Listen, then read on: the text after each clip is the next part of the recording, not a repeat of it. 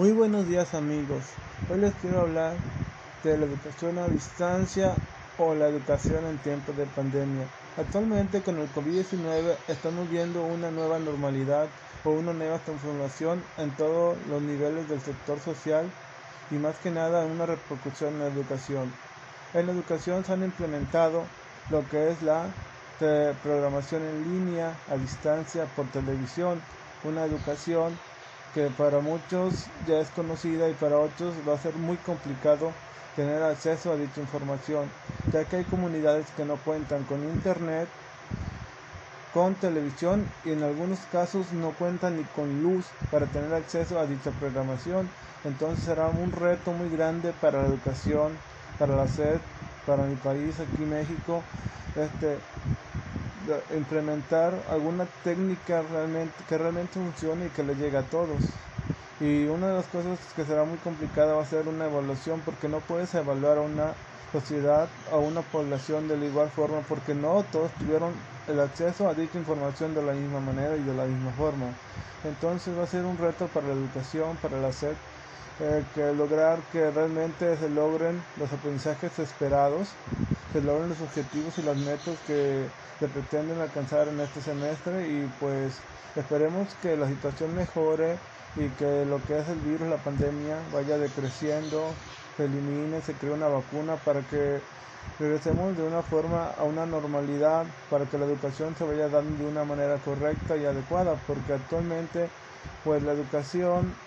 no va, va, a ir, va a ir decayendo por el problema del COVID porque no la información no va a llegar bien a todos. Y uno de los problemas que he checado también es en la programación. Muchos de los alumnos se están quedando, no están aprendiendo porque muchas veces la programación, la información la pasan de una manera rápida. Yo sé que el tiempo en televisión es caro, pero deben de saber que muchos alumnos tienen a lo mejor alguna deficiencia o un déficit de atención, algo, o son de lento aprendizaje y que ahí va a haber un problema muy grande porque yo he checado alumnos que mientras están escribiendo la pregunta que les ponen en la pantalla se han quedado y no han podido alcanzar, no han podido escribir la pregunta correctamente, a lo mejor iban a la mitad de escribir la pregunta y la pregunta ya pasó y ya no saben ni qué pregunta era ni cómo, cómo iba planteada, entonces ahí ya perdieron, ya se quedaron, ya no saben qué responder. Entonces es un problema muy grande también eso, de que el aprendizaje en televisión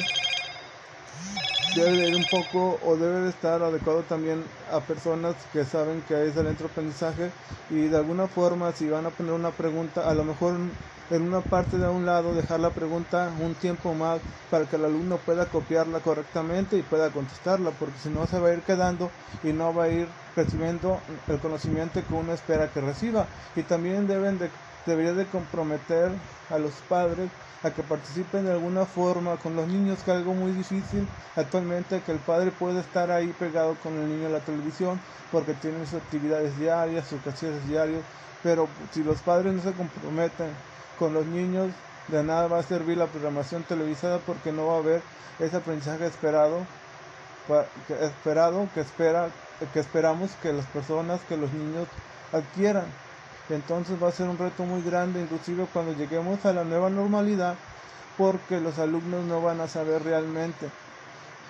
el conocimiento que debían de haber aprendido en el tiempo que no hubieron clases presenciales y pues la CES va a tener que implementar alguna forma, alguna medida de evaluación porque la evaluación no va a ser, no debería ser igual para todos porque no todos tienen el acceso a dicha información que están que se está recibiendo o que se está enviando actualmente por las televisiones. Entonces, ahora sí que va a haber un problema muy grande en la educación en mi país, en México, y debemos de implementar o ver estrategias para mejorar la educación cuando ya regresemos a una normalidad donde ya las clases sean presenciales, porque va a haber mucho rezago de conocimiento y pues porque la educación no se puede estancar, no puede caer. La educación cada día debe de ir avanzando, debe ir creciendo. El conocimiento y las personas debemos de evolucionar para ser mejores cada día y pues debemos de buscar formas de llegar a los alumnos para que ellos aprendan de una manera mejor y más correcta y adquieran el conocimiento que uno espera para que sean personas de bien, personas educadas, personas con una capacidad intelectual para lograr lo que ellos se propongan en la vida y crecer a nivel personal y social. Muchas gracias amigos por haberme escuchado y espero mi comentario, mis opiniones les hayan parecido de su agrado, les haya gustado lo que les acabo de decir.